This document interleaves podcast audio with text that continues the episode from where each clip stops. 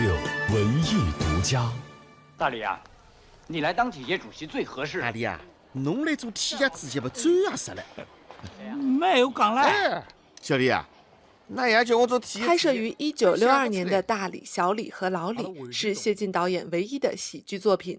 在第二十一届上海国际电影节期间，这部影片以上海话的版本重新与大家见面。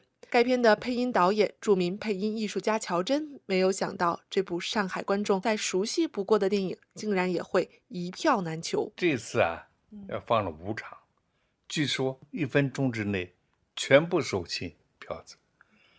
当时我们很奇怪，没有料到上海的观众会如此对这个热衷，那么喜爱。开票的时候的话是没有抢到这个票子的，很高兴的话是那个他加了场，所以我们抢到了两张票子。我们因为老年人嘛，我们老年人都喜欢看这个老的电影，对吧？就抢票抢了两张，微信发给我们。据该片沪语版的发起人、上海戏剧学院教授石川介绍，谢晋导演的《大李、小李和老李》当年其实是以上海话进行拍摄，而后以普通话版本公映。今年是谢晋导演诞辰九十五周年，逝世十周年，所以想今年有要做个什么活动来纪念一下。谢导生前曾经说过，就是跟我说起过那个大李、小李、老李这事儿，就没有配同期录音。但是他当时请的那些演员呢，都是最好的一批上海的滑稽戏的大师们。谢导他心里还是有一些遗憾，就是说能不能，呃，有朝一日咱们给他。做一个那个方言版。参与到这次沪语配音的演员包括了徐峥、奚美娟、曹可凡、唐嫣等众多上海各界知名人士。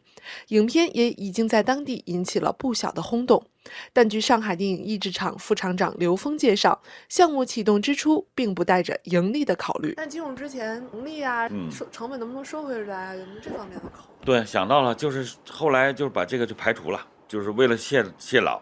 我们做贡献，因为演员都是后来都没有把握嘛，全是零片酬，没想到这么好。影片发生在一个肉类加工厂中，讲述了关于全民健身的故事。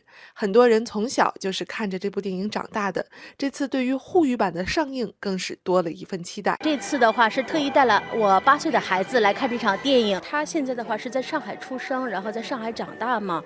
本身我想让他了解一下这个城市的文化，它的风土人情嘛。很直接的就是他的语言，因为现在学校里面的话都是提倡普通话，我不确定他能看懂多少。上海本地人现在如果说中青年的人也都是普通话思维了，要淋漓尽致表达的时候，都还找不出这样的一个方言，可能会用普通话。如何让观众体验到沪语电影真正的魅力和趣味，还原生动活泼的语言环境，是众位主创在配音过程中面对的挑战。现在的上海方言其实跟那个六十年代的不太一样了。这个时候我们不能讲今天孩子们的说的这种上海话，我们得回到那个。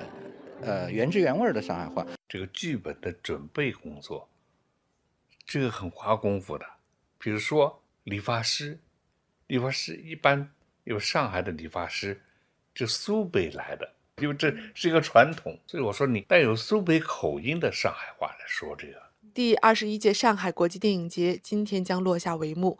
未来通过影院上映、点映、影展等形式，这部沪语版谢晋导演的名作还将去到全国各地，让不同地域文化的人都能从中领略海派文化的独特魅力。我们当时考虑市场，也就是上海人或者江浙沪一代人在看，万万没想到外地人在看，这个是我们预测当中没有过的，这也是很好的一个现象。